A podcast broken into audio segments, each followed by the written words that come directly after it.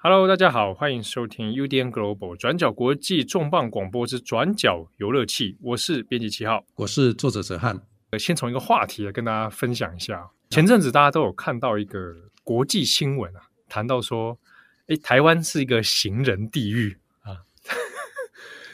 就是我们台湾终于又上了一次国际新闻了啊。那个时候，台湾很多媒体就说，哇，是呃国际媒体认证啊啊，CNN 认证。台湾的交通环境、交通规划对行人极度的不友善，驾驶都有攻击性。对路人来讲呢，可能每天都是在搏命啊。嗯、这个新闻当然引发了很多的话题啊。那我们自己身为台湾人，其实也蛮有共感的。不过这边给我先透露一下，就是讲一个事那篇新闻是 CNN 的啊，CNN 引爆了很多的话题。在 CNN 报道之后呢，很多人想说哇，都是这个外媒耶。但其实呢，那个 CNN 大家那篇报原本的报道可以仔细看，他的署名也不瞒大家说，那署名的人其实我们也自己也认识，啊，其实是土生土长的台湾人，呵呵，只是他在 CNN 工作啊，所以他对台湾的生活概况是非常非常了解的。好，那我们延伸这个话题呢，主要是呃关于行人交通的问题哦，也是困扰，当然是包含这个哲瀚跟七号在内啊。我自己有时候走在路上哦，就会有一种感觉。我对于这个台湾交通，当然行人不友善是非常有共鸣的。有时候心里面就会有一种想象，就说，我觉得这条路哦，应该要怎么样直接拉起来，怎么样改善，怎么把那边的建筑给它铲平，然后改成什么样子哦。然后它里面就开始会自己做城市规划啊。当然，现实上我做不到啊，但是我在想象中就是开想说啊，我应该这条路怎么样拉才是对的啊？那那边应该要怎么样设计？因为这对我来讲，我也有同感。因为我现在是我常年住在欧洲嘛，然后每次回到台湾去，那个世界就不一样，世界观就完全不一样，就整个切换到 异世界去，这样。因为我们知道，在台湾作为一个行人走路，就是它的障碍非常多嘛，就是一一方面骑楼都被占据，然后有很多歪歪曲曲的空间啊什么，那行人道也行人道也不足嘛，所以就是你必须要穿穿过很多障碍，有时候就会跑到那个车道上面去跟汽车或者机车争争道嘛。那这种行走的经验在欧洲是很不一样，就是比如说在德国跟我现在住的奥地利，我们这边基本上没有这个问题，就是那个街道基本上都还是蛮整齐的。然后这个人行道还是规划的非常好，然后脚踏车道啦什么的，而且最重要一点就是那个你在穿越马路的时候，哦，汽车是会主动停下来让你，所以你基本上在这里可以就是很安心的过马路啊。这个回到台湾基本上就是不太可能这样子嘛，完全不可能，就是完全颠倒的世界。所以我在。走到呃，走在这个台湾的路上的时候，我也会像七号这样子，你刚刚说的那样，就是 会希望把这些歪歪曲曲的这个市井哈，全部都打掉重建哈，把它铺上一条笔直的道路，然后旁边都干干净净，像欧洲这个样子。对，没错。所以我们的脑海里面啊，啊，因为台湾的环境而促促使我们想象力的增加啊，我们脑海里面就出现了一个模拟城市啊。我们今天转角游乐器，我们主题就是来跟大家聊聊模拟城市这个系列游戏。好，那我们按下 Start 键。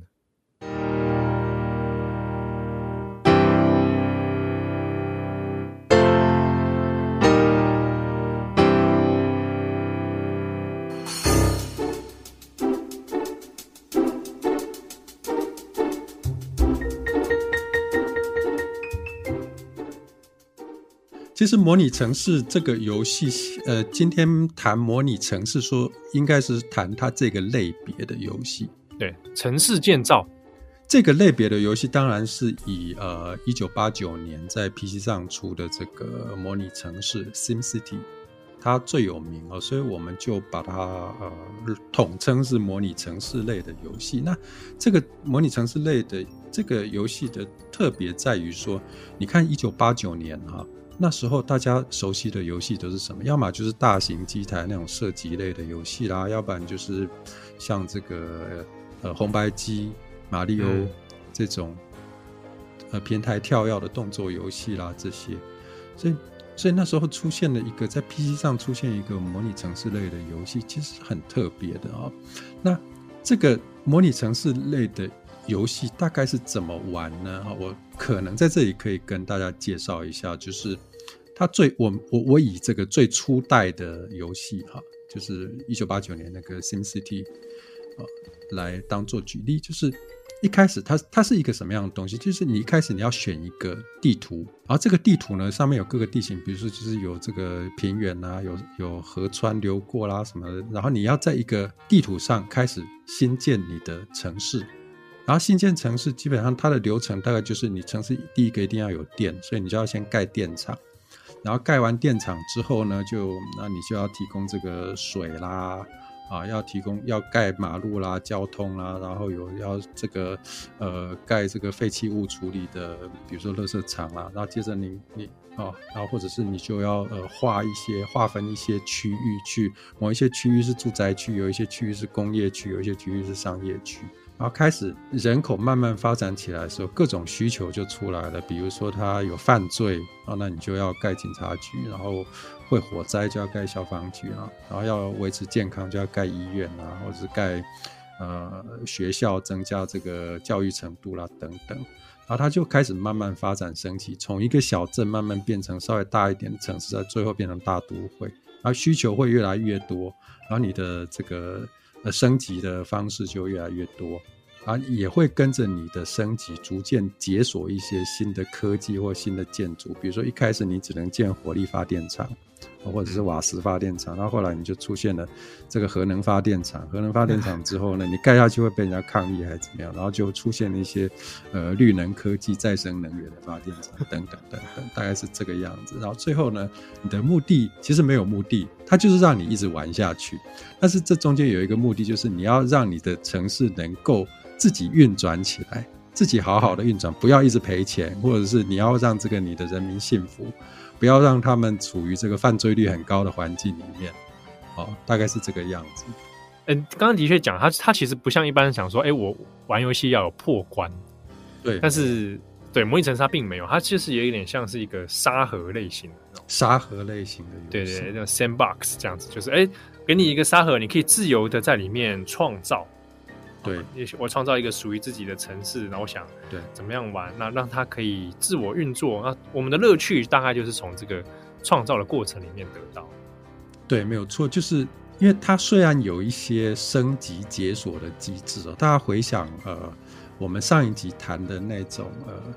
创造挑战跟这个乐趣平衡的这种心流的机制，嗯、它也有。但是呢，其实我们会觉得说，我会觉得说，它的真正的乐趣，呃，不完全是在这里，因为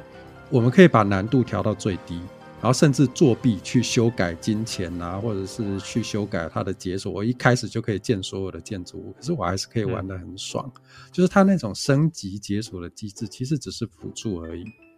对，它的核心乐趣就像你刚刚讲，它是一个沙盒建造，我就是。我好像在建造一个东西，它是一个一个沙盒，或者是说，好像是那个我们说养昆虫、养蚂蚁啊，啊，有那个玻、啊、那个玻那个那个玻璃箱，然后我在里面看看一个小世界，就在我的手上出现了，就是那种很有趣的，仿佛造物主般的这种感受，造物主般的感受。对，对，这个系列我，我我我童年的时候。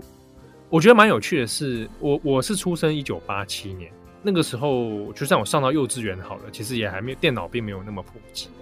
但也很有趣，就是我当我上小学开始有所谓的学电脑这件事情，结果呢，那个时候学电脑的时候，居然也不是在学什么大家想象中的那种，呃，学电脑要去做什么程式还是干嘛？没有 啊，学电脑他就是给我在玩，学电脑就是在玩模拟城市这个游戏。对对对对。我印象很深刻，当时老师给我们玩这两个啊，先从玩那个模拟城市啊，一九八九的版本的 DOS 的那种，然后后来呢，给我们玩的是一九九三年出的，是模拟农场。模拟农场它就是顾名思义，就是把城市改成是农场，那你在里面就是可以养猪、养牛、养马，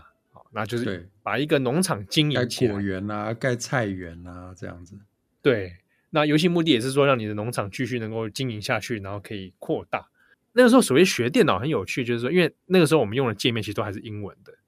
但因为不管是 DOS 或者是后来的 Win 九五，它的那个界面方式，你可以大概可以学到一些基本的电脑操作了。哦，那个逻辑是什么啊？比如说我们按哪一个图形是代表什么意思啊？然后按什么东西它会有什么反应？这样可能正因为是这一种沙盒类型的游戏，所以它蛮适合给小朋友自己去运作。好，就真的像简单来说，就是让小朋友所谓的当时的学电脑的概念，就是让小朋友怎么去使用滑鼠。对，使用滑鼠，然后使用滑鼠框选啊、点选、左键、右键这样。嗯，没错没错，哎，你讲对了。然后呢，小朋友玩了之后，他就会在那边安安分分的玩个一两个小时，有没有？所以大人就可以离开了。好，这个对我来说是一个蛮有趣的体验，而我的那种模拟城市的启蒙哦，是从这里开始。所以你一开始是玩模拟城市一代跟这个呃模拟农场。农场其实我我自己的话是从模拟城市一代开始玩的，嗯，然后那时候玩就哇，这个是这什么游戏啊？这好特别。那时候我大概是一九，因为它是一九八九年出的嘛，我大概是要一九九零年，哪时候我忘记，可能一九九零年初吧，九一、九二、九三，我不知道，就大概那个、嗯、那那个时候玩到接触到这个游戏。那时候接触到这个游戏之后呢，就整个人疯狂陷陷进去，就是从此之后，我一直都是这种模拟城市类的游戏的粉丝哦。就从一代，然后两千，然后三千到四，然后再到五五我没有玩，因为五五他们出了一些特别的状况，然后到现在玩这个呃 City Skyline 就是大大都会天际这款也是模拟城市类的游戏，然后目前应该是最具代表性的这个作品，都一直在玩。嗯嗯嗯，所以它让我的体验就是我我我我不时都会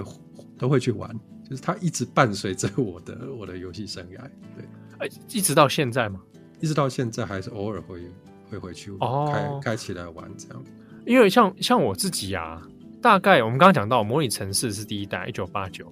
然后我刚刚哲瀚有提到说两千三千哦，那是因为它的系列名称后来是用后面会取那个四位数哦。比如说，模拟城市两千是它的第二代，二零零两千那时候是因应千禧年，所以大家那时候很多东西都叫什么什么两千。结果出到三代的时候，你不能说再回头叫三吧，我就只好叫三千，就超尴尬这样子。它两千是一九九四年时候出的，那个时候正在那个世纪末的狂热。对，然后后来三千是一九九九年，这真的快要在千禧年的前一年。然后就意义不明啊！你为什么要叫三千这样？他就没有办法摆脱两千的历史包袱。接下 接下来一定要叫三千，这可能有有给一种未来感吧。我自己玩到就是玩到三千，三千是我印象最深刻，然后也是我的终结之作了。那个时候台湾中文版还出了特别的，就是融合啊，哦、对，融合台湾元素。比如说他他因为三千的那个角色有点改变，就是我们玩游戏的当中。他有明确告诉你，扮演的就是一个市长，嗯，好，然后他三千这一代里面就开始会加入说，有一些市政顾问啊，他们这些角色会跳出来给你一些，呃、欸、意见啊，或者什么啊，哦，台湾繁体中文版出的时候，还有游戏内容，比如说它的名字有改成那比较接近台湾这个政治、哦、政治现实的一些谐音啊，福尔摩沙是不是？我记得，对对对对对，那。它的内容的确也，比如说它有增加一些新的建筑物，你可以盖台湾的一些特色建筑啊。那个时候还没有一零一，可以盖台北一零，那时候没有一零一，那是盖什么？那时候盖圆山大饭店，竟然是盖这个。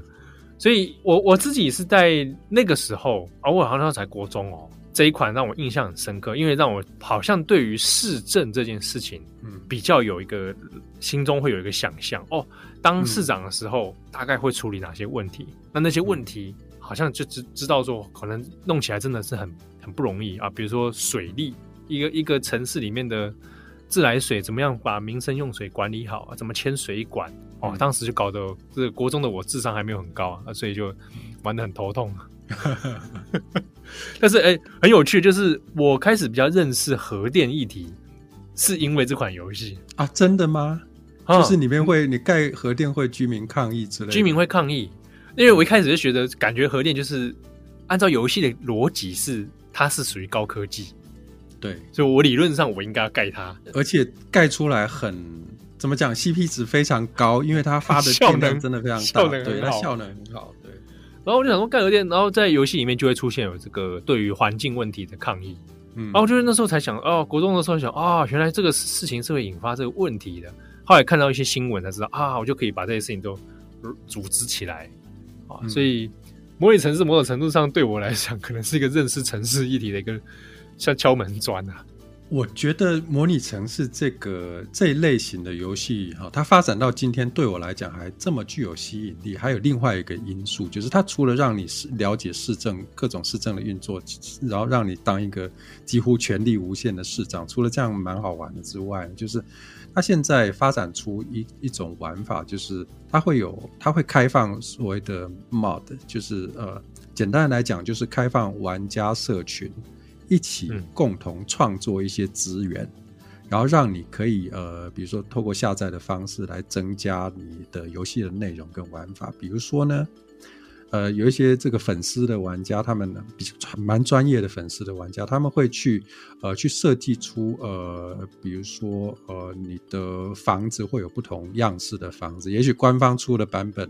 哦，他的房子就只就这一类的房子，也许比如说他出，比如说东南亚的房子，比如说泰国式的房子，或者是日本式的、啊、日式的都会，啊，你可以把这些主题就好像一种背景主题一样去下载。然后你的你你在你的就好像是你就玩乐高嘛，然后去买不同的主题的那个对对对组合包回来，对，然后就你就它不只是呃都市的风格哦，它还有各种，比如说你可以下载一些呃，甚至你可以开始建，它本来只有呃可能只有普通的商业区，可是你现在又可以下载，比如说金融特区，我可以用金融的玩法，然后或者是有大学城，或者是现在比较夯的绿建筑。这些这些下载包你都可以下载，然后有不同玩法，然后包括交通啦、呃发电厂啦，各种不不一样的东西都可以透过这种方式来下载，所以它的玩法是非非常非常自由的，而且它的资源也非常非常的多，然后有一个庞大的玩家的社群来支持这种创作，就是它基本上是二创，但是呢，它在某一定程度上，官方又会把这个二创纳入他们的嗯呃。呃，游戏内容里面，所以，所以你就可以玩出各种不一样的东西。你讲这个应该也是，比如说到网络开始比较成熟之后，对，对不对？然后就是有这种网，就是第一个是网网络连线的便利啊，然后网络社群的形成，那才演变成后来这种有玩家玩家自行开发，然后自行在这开发过程当中也变成另一种新的乐趣。然后变成一种新的乐趣，而且它它很有趣，就是比如说我再举一个例子，就是玩家之前自主开发的模组，有一个是交通管理的模组，哇，那个超级专业的，就是我我指的是在那个 City Skyline 就大都会天际里面有一有曾经有一组交通管理的模组，就是我们知道 City Skyline 呃它的那个这个游戏的起身哈，呃它的核心有一个很重要的部分，就是它的交通的模拟。对于交通的模拟，交通流、车流、人流的模拟非常的细致，然后以至于说你玩到后来，你的城市哈发展越来越大的时候，你的交通 一定会出现很大的问题，会打结，因为它，嗯嗯。因为我们都不是专业的交通规划师啊，所以弄出来的东西呢，弄出来的道路啊，交通网一定会造造，一定会带来很多严重的交通的后果，最后它会如实的反映出来。然后呢，玩家就开发出这样子的交通管理的模组，就是它细致到说，你可以去去设计每一条交通动线，包括那个动线，不管不只是以道路为单位，而是以车道为单位。你可以在比如说一条六线道，你就可以去设计每一条每一条那个车道它的流线流呃它的这个动线是怎么样。比如说它你只能呃在这这条车道上，比如说呢你只只能右转。然后你就可以牵线去牵到说你这条车道去接到下一条道路的哪一条车道，然后你可以设计那个号志摆在哪里怎么样。所以透过这种方式，你就真的是用一种很怎么讲很沉浸的模拟，好像你真的就是一个道路规划师。在 YouTube 上面都有很专业的操作的影片，然后真的有一些呃很有逻辑的玩家，他设计出来的那个交通流。会非常非常的流畅。这边跟大家也补充一下，就是刚刚哲瀚讲的游戏哦，City Skyline，它是二零一五年的时候出的啊，算是比较我们讲也虽然二零一五也一段时间，但它也是目前以这种城市建造游戏哦，城市模拟游戏比较新的一款。对，那也可以说是可能是集大成吧。对，因为已经在发行了，所以大家网络上也找得到。台湾的翻译是叫《大都会天际》这款游戏呢，我自己印象，我自己其实没有玩，但因为它很算是蛮有名的，有曾经想说心中又想说回去玩这种建造游戏的时候，一股冲动原本想去玩买这个，后来我大部分是在看网络上的影片，这种就是像道路交通那个，我有之前有看过，嗯嗯嗯，但我自己印象很深刻的是，因为它的模拟真的很真实。所以有一年，它有上国际新闻，就是有讲到说，像在瑞典啊，瑞典的那个新市镇在做城市规划的时候，那有拿这款游戏当成是一个算是模型教材啊，就是说找了很多这个不同专业啊，比如说道路规划、啊、建筑师啊，然后这个土木工程啊，那大家来在这个一个城市规划的计划里面，我们用这款游戏模拟一个新市镇。那怎么样来做一个新的设计？那让全民可以参与。但是我觉得蛮蛮有趣的是，哎，拿已经发行的游戏当成一个大家可以好进入的一个参与市政的一个工具。啊，我觉得这个很非常有意思。那你觉得哈，我们有没有可能呢？这个用模拟城市这个？这个玩法在现实中实现呢啊！来，来光荣城市啊，啊 光荣城市，对啊，就是因为我们很直觉就想到，其实游戏游戏它毕竟只是呃某一种角度的模拟这个城市的运作，那实际上这个市政啊，要要贯彻市政，那没有那么简单，怎么可能说这样一排打掉然后重建？对呀、啊，这这我觉得也是涉及到一个这个。这个模拟与现实之间的问题啊，我们虽然说这叫模拟城市，但它其实拔掉了很多现实会发生的事情。比如说，我们当一个市长哦，我们在游戏里面是呼风唤雨啊，呼风唤雨，而且没有任期限制，没有议会监督，什么都没有，你要做什么就可以做什么。对，对我我预算要这样子就这样，对，没错，我东西要盖就是要这样盖，对啊，你不喜欢那是你的事情啊，我要强拆民宅就强拆民宅。我要强制都更就强制都更，强制都更。道路我说挖就挖，哦，说拉就拉这样子。所以，所以这样现实中当然当然不可能。但是那个刚刚讲那个模拟城市三千呢，一九九九年那一款，那时候有是有导入一些像民意系统。嗯，可是你可以忽略。对，对，他说你会里面会有城市满意、生活满意度嘛？对，那就会反映在你的民调上面。啊，你民调高低可能会影响到一些。市政的推行，但是你也可以当一个完全不理民调的市长，对，对，那当然可能会让你的城市表现看起来比较差啦，比如说人口流失啦，啊，人口外移啊，嗯，然 后街上有街上有暴动啊，有没有？我记得三千之后可以好像有暴动，然后你就直接盖警察局就好了。对啊，那如果街上发生暴动的话，我都怎么玩呢？就街上发生暴，比如说商业区还是哪个商业区发生暴动啊？我就把旁边的房子给拆掉，就是那个游行队伍、暴动队伍的路上，他在道路上呃暴动嘛，我就是把旁边的房子给拆掉，直接拆掉铲平，然后马上盖一个警察局在那里，对不对？所以 我们在游戏中派警察出来，这样对。我们在游戏中变得非常的集权，非常的法西斯，非常法西斯，对对啊，就是。这一类的游戏通常除了那种沙盒的玩法之外，还有一种剧本模式。然后这、嗯、这种剧本模式就是提供给你一个呃特定的剧本任任务目标，特定的都市的剧剧本，然后对一个目标，然后叫你说你身为一个市长，你要来解决这个问题。那好像就是。呃，更往现实这的这个方向拉，就是说，你作为一个市长，你要你要用这些工具去解决这个问题。我举一个例子，比如说最早期的那个模拟城市一代啊，它有很多，它有六个吧，好像六个六个范呃六个那个呃剧本的场景，比如其中一个就是一九七二年的底特律的犯罪问题哦。一九七二年，对，他就把那个底特律的整个地图呈现，呃，等整个这个市区呈现出来。然后呢，你要解决它的犯罪率的问题，嗯、因为我们知道一九六零年代那个底特律汽车产业外移啊、哦，那就就出现了这个经济凋敝啦、犯罪率高啦这些问题。这个问题在呃现实中有现实的解决方式啊、哦，但是呢，在游戏中的解决方式其实很简单，就是呢。你就删减支出啊。首先就是因为因为你你你你城市很穷嘛，所以那个支出都是负的嘛。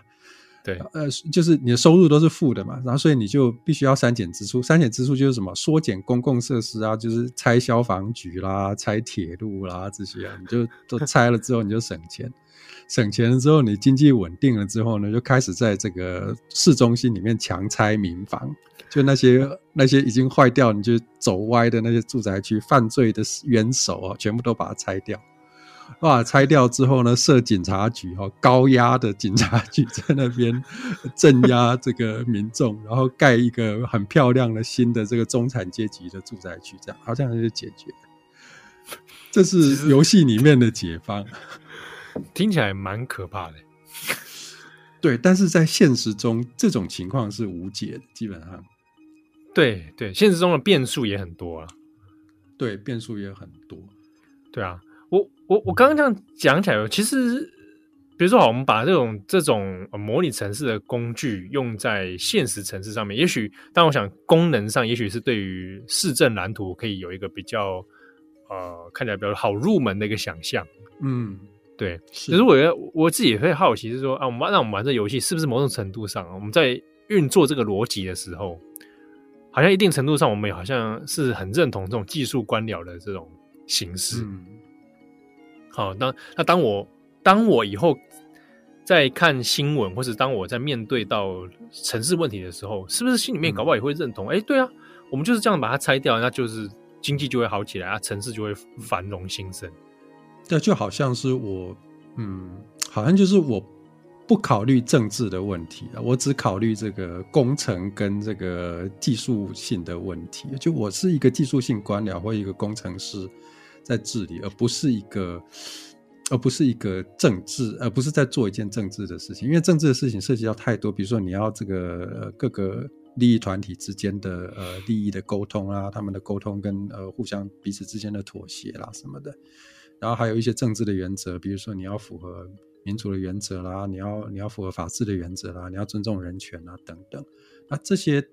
这些因素在早期的模拟城市类型的游戏里面，通常很少被考虑。虽然慢慢之后有加入一些呃相关的要素，比如说说他会加入一些什么，你你做了什么事情，居民就会出来抗议啦什么的。但是这个嗯都不涉及呃都市经营的核心，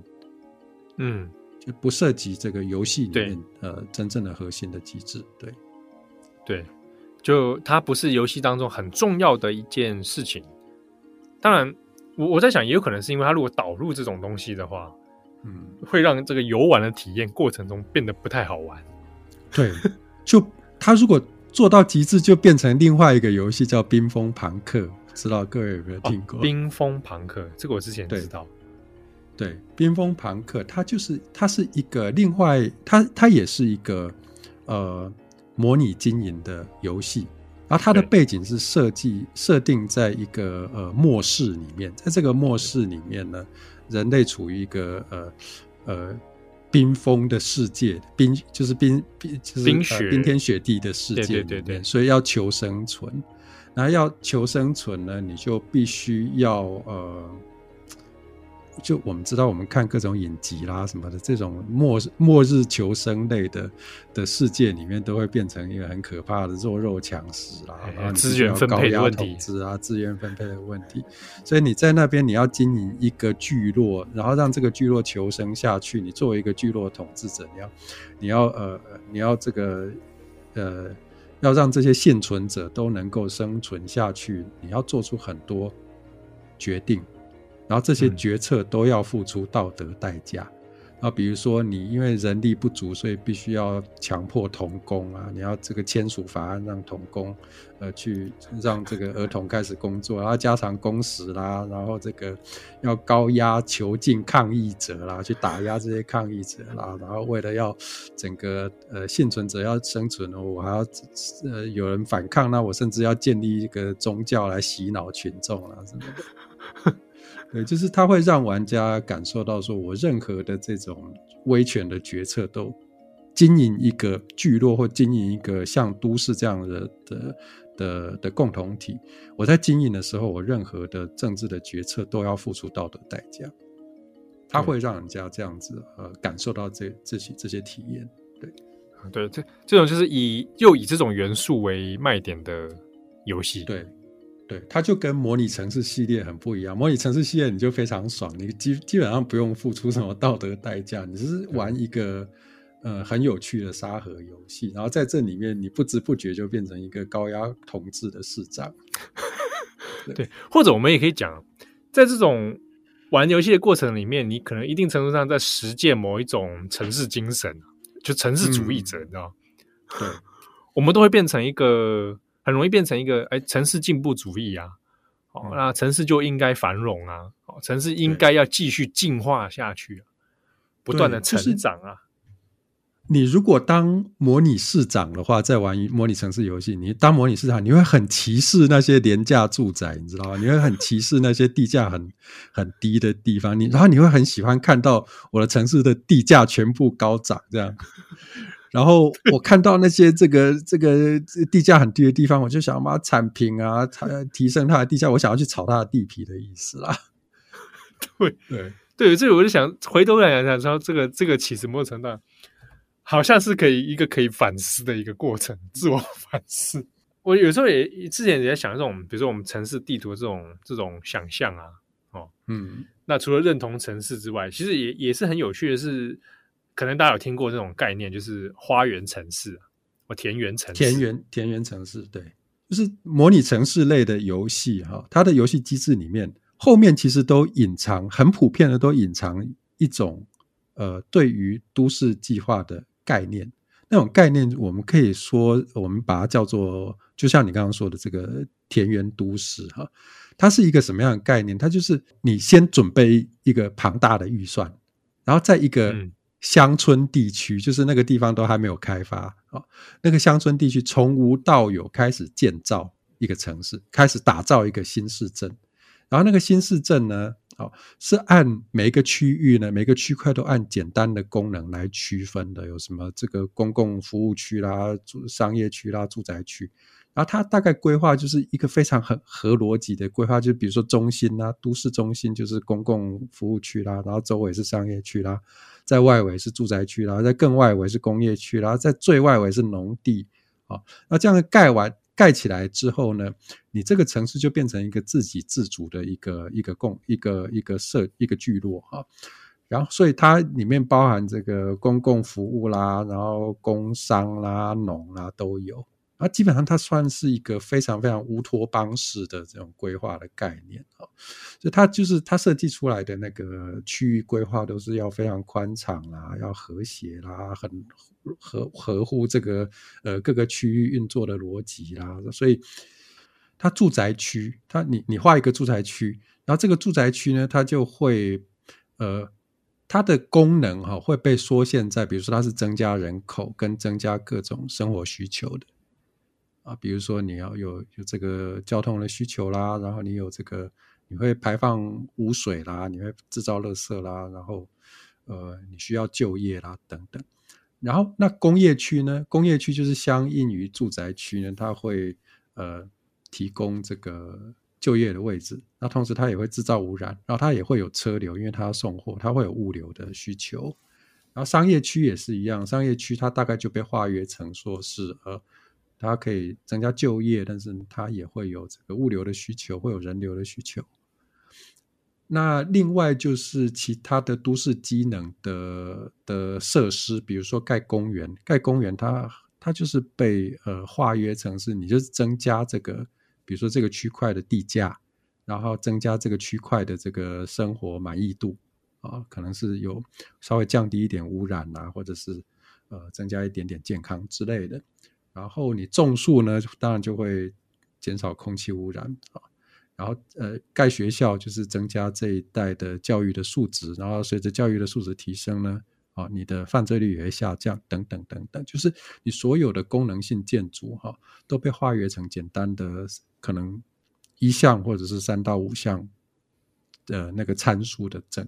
增减。对，然后基本上这大概就是。很典型的去反映出这个田园都市的这样子的概念。然后你你在玩这样子的游戏的时候呢，你设计出来的那个城市就会非常的田园都市，非常的乌托邦。甚至比如说一般玩家到玩到最后，你为了要追追求那个 CP 值，你盖出来的应应该都是棋盘格状的。大部分你盖出来，一般玩家你如果没有特别追求美感还是什么设计感的话，你盖出来都会是棋盘格状的城市。哎，你这么一听你这么一讲，还真的，我好像在里面就会很直觉的把它做成棋盘状的。我们就可以问说，这样子的呃，这样子的设计能不能真实的反映出我们呃真实世界的都市运作的逻辑？简单来说，就是我们把那个各个区域划分简化成几个固定的功能啊，然后或者是把这个呃各个区域的互动呃。简化成人流啦、物流啦、金流这些哈，但是这些东西加起来能不能能不能重新创造出一个真实的运作的城市呢？嗯，还是说不行呢？嗯，因为我们看到现实中很多这种这种类似这种大型造镇的计划，结果最后盖出鬼城了。哦，非常多哎啊，我们就不用讲了，像在在中国就很多类似。啊，鬼城都化，就是规划区嘛，都对啊，都有很很棒的愿景啊，楼的怎么样盖啊，怎么样弄，最后弄出来就就就变成鬼城嘛。然后，如果我我我常常在想，如果我把那个我在模拟城市类游戏里面的规划真的摆到现实上来来实践的话，它可能也有很可能变成鬼城。哎，不过现实是世界中，但真的是有人在推这个东西，一个就新加坡啊。对啊，新加坡也很自豪它的这种新的这种智能型的城市嘛。哦，然后就它就是标榜，就是它帮你都设计的好好的，符合人性的动线需求。嗯、那当然，这跟新加坡这种比较呃中央一把抓的这种行政观念是有关嘛。嗯、那比如说，我用盖比较比较未来感的建筑设计啊，然后比较未来感的道路交通。那用这个方式来行表现说，哎，这个城市是经过很好、很政府杰出的规划，然后符合人性的需求这种概念，嗯，对啊，但但它它能够使用规模，可能就是包含，也比如说像你人口数也不会到太多，对，对啊。那另一个 case 可能是日本之之前有想做那个那个丰田汽车嘛，哈，Toyota 他们想要做，也是以丰田汽车自己的一个。规划出来一个智能型的城生活城市，对，好啊，配合因为他自己做交通工具，所以他的道路设计啊，怎么样？以后未来的这种，其实也是所谓导入 AI 啦，嗯、自动驾驶哦，让以后这种 AI 自动驾驶可以在这个城市里面，在它畅行无阻啊，然后如何啊？好，那用 AI 来，比如说你行动的时候，你就省去了很多的不便啊，那。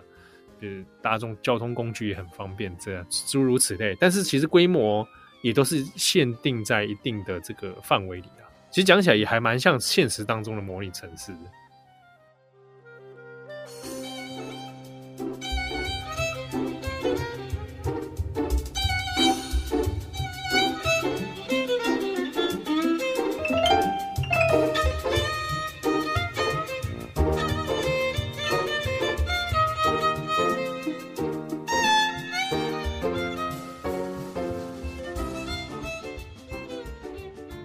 前阵子台湾选举市长选举也才结束嘛，那我们看到那些市城市的政见里面，其实也都会去想象，都会看到是说，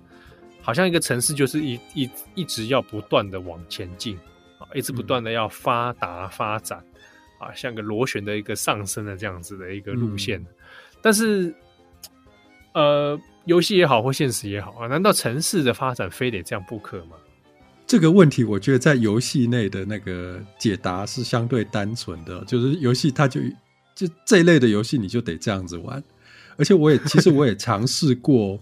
呃，就就知道你你就你就玩一套模式，就是这种发展模式玩久了你会厌烦嘛，然后你就去尝试一些新的玩法，比如说我就是想要把城市盖得小小的。或者把城市盖得乱七八糟的，所有东西都混在一起，行不行？比如说建筑，呃，这个住宅区旁边就是商业，然后旁边就是就是呃工业区，然后每个地方、嗯、呃每每个区块都是各种这种交错混杂的。结果盖出来的结果，嗯、呃，就你到处都是污染，然后因为到处都有工业区，到处都有污染，然后这个好像除了这样子之外，你结果好像也没有什么差别，因为你你能赚钱还是能赚钱啊。然后你的都市还是会慢慢扩大，其实你在这中间看不出任何差别，唯一的差别大概就觉得自己心满意足，玩了一个很邪道的玩法哦，就是那个呃那个道路交通规划都扭歪七扭八的，看起来好像有一种错乱的美感，然后中间混杂了各种建筑啊、各种区块啊什么的，就只有这样子而已，它其实它反映不出来，但是在现实生活中好像有一个。很关键的差异哦，就是在美国有一个很二十世纪很重要的都市计划的论述家，他就说，呃，Jane Jacobs，他提出了另外一种模式，他基本上就是在批评那个像田园都市这样的计划，就是你把每一个呃都市的每一个功能区划约成一个单一的功能的区块，然后呃那个那种呃，然后你你你把你在规划都市的时候，你是用一种很奇怪的乌托邦式的规划，他会说那样子，你会会扼杀城市的生命，因为都市对他来讲好像是一个有机体。然后他强调的是呢，嗯、这个有机体是要各个要素之间混合，就像我刚刚说的那种我喜欢的，我我曾经尝试过那种邪道的玩法哈。他那个概念就是呢，都市是透过这样子的混合，它才会出现它的生命。你要有多样性。嗯一个街区或一个市区要有多样性，它才会有这样子的生命。比如说，一个就举一个例子好了，一个街区如果都是住宅区的话，啊，你白天就没有人嘛，啊，你晚上大家因为都在家里，啊，路上也没有人嘛。然后至于是这个呃，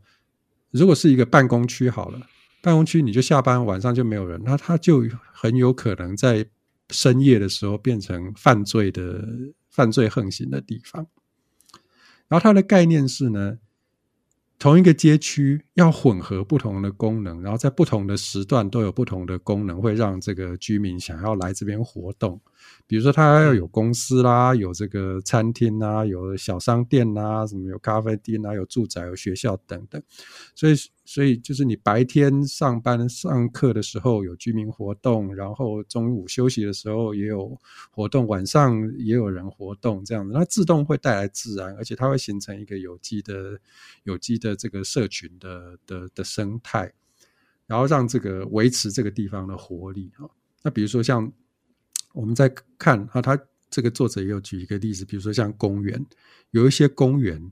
它是这个犯罪的巢穴，可是有一些公园却很好。比如说，真正运作好的公园会是怎么样？嗯、就是它周围有住宅区、有商店、有学校、有公司，哈，它是混合的。所以，它早上呢会有人在那边运动，比如说附近的居民跑去那里运动，然后接着上班上课时间，很多人在那边穿过公园走来走去。然后在中午的时候，比如说附近的白领哦下来吃饭，然后坐在公园吃饭。然后下午你就会看到一些这个呃购物啦、办事的人潮啊。然后接着又放学下班，然后又是人潮走来走去。然后晚上就大家下班之后休闲，然后就来这边散步啦、约会啦等等，大概是这样子的概念。然后这样子，他认为这样子的这样子的规划才能够呃维持一个都市的生命力。所以我们很难想象那样子的那样子的公园会变成，比如说贩毒啦的的的的天堂啊，其实其实也不会。就是简言之，就是一个有机体啊，哦，然后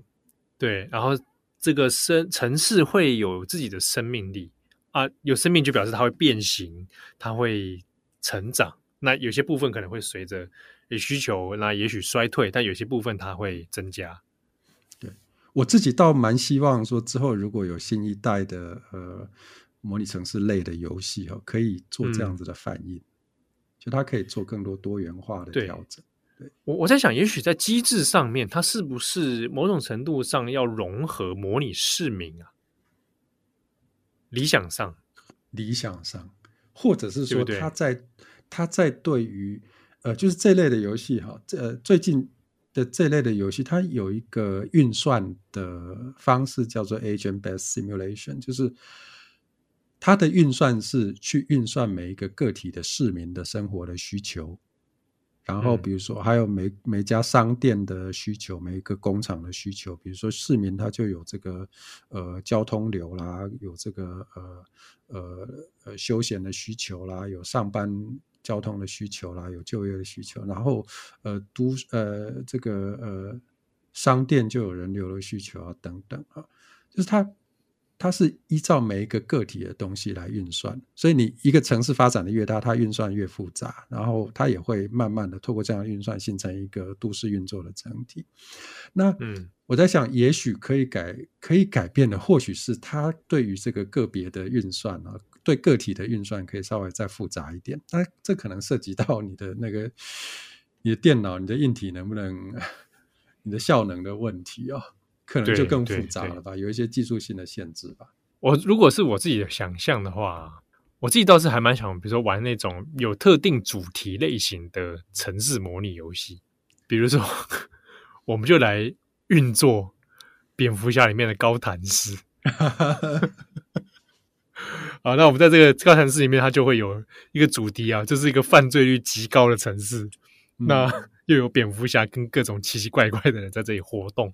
那我作为高谭市的市长，我怎么样在这里运 运作我的城市，而且还我还能活下去？啊，你还要经营你的英雄俱乐部，这样你的这个英雄板凳名单有蝙蝠侠，有谁啊？对，然后对对，然后可能你还要再跟一些那种反派角色还要打交道啊。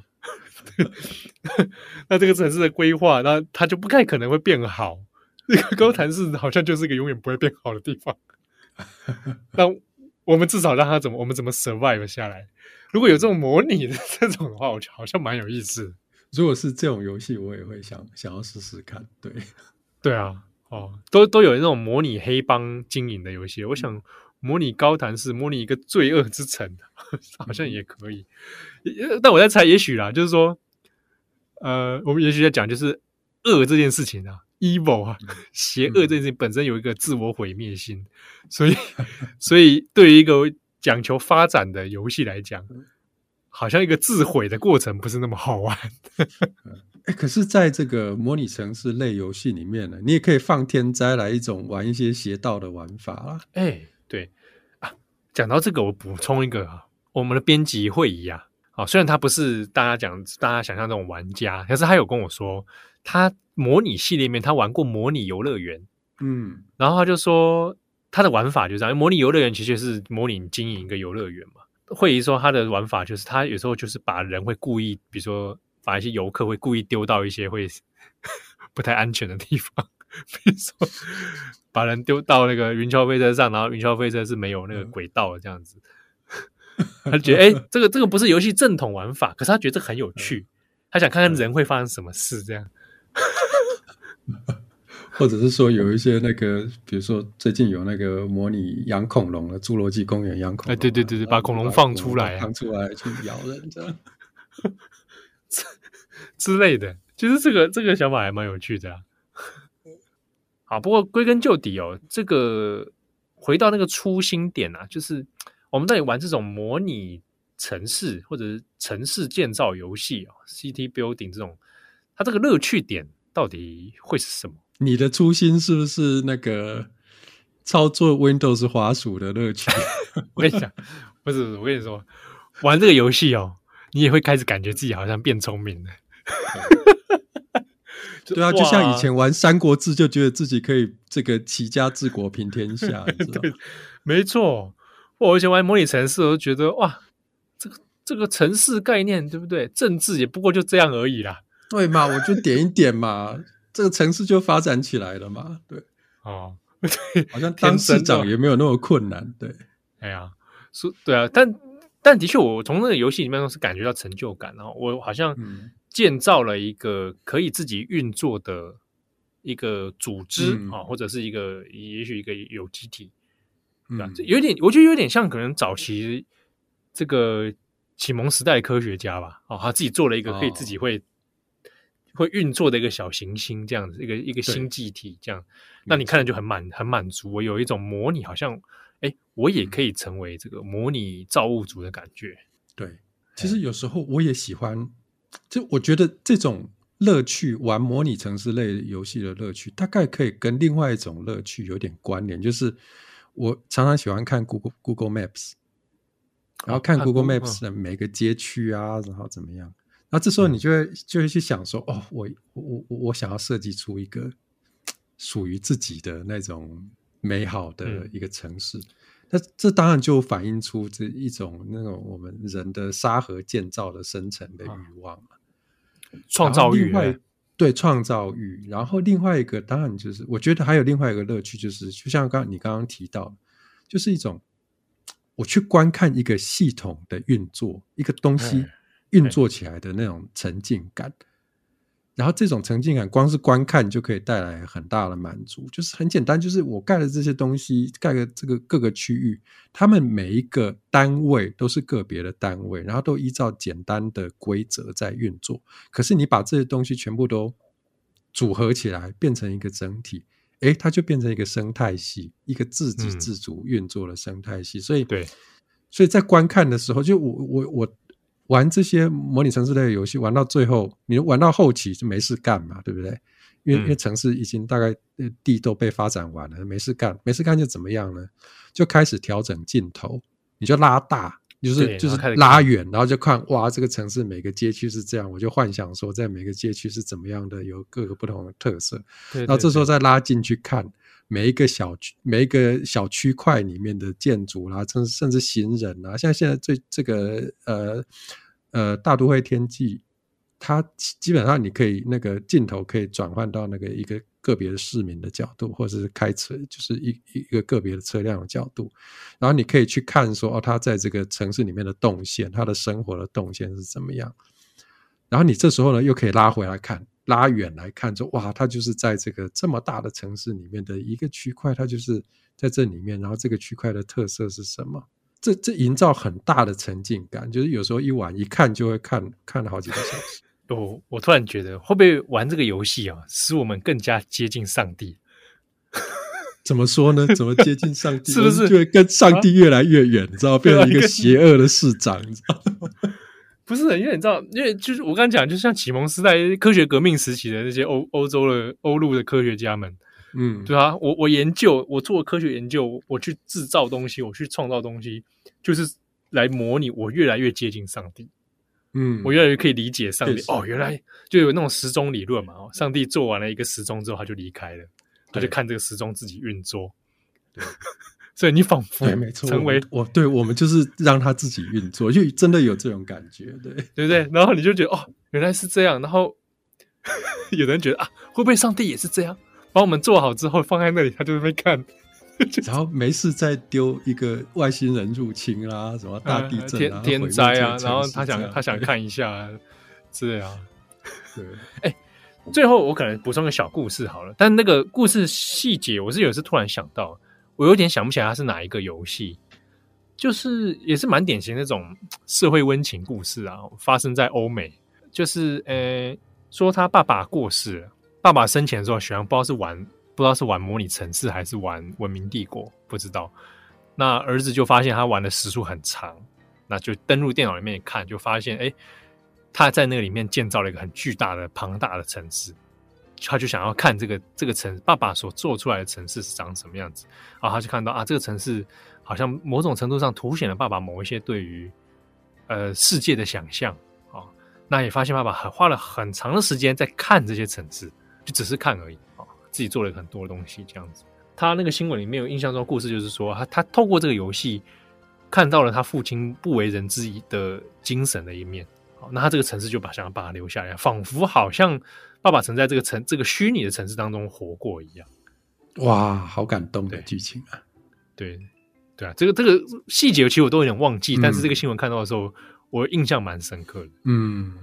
这其实作为一个呃玩模拟城市类型玩这么多年的玩家，其实完全可以感受到这件事。哎，嗯，就是它是一个你某种理念的投射吧，在哪在哪里？虽然它只是用一种很有限度的方式去去表现，但是它真的是你你去建造一个城市，真的是一个呃，你反映你自己的理念。对啊，一定程度上有有点创作了哦。嗯，好。那感谢大家收听今天的转角游乐器。我是编辑七号，我是作者哲翰，我们下次见喽，拜拜，拜拜，下次见。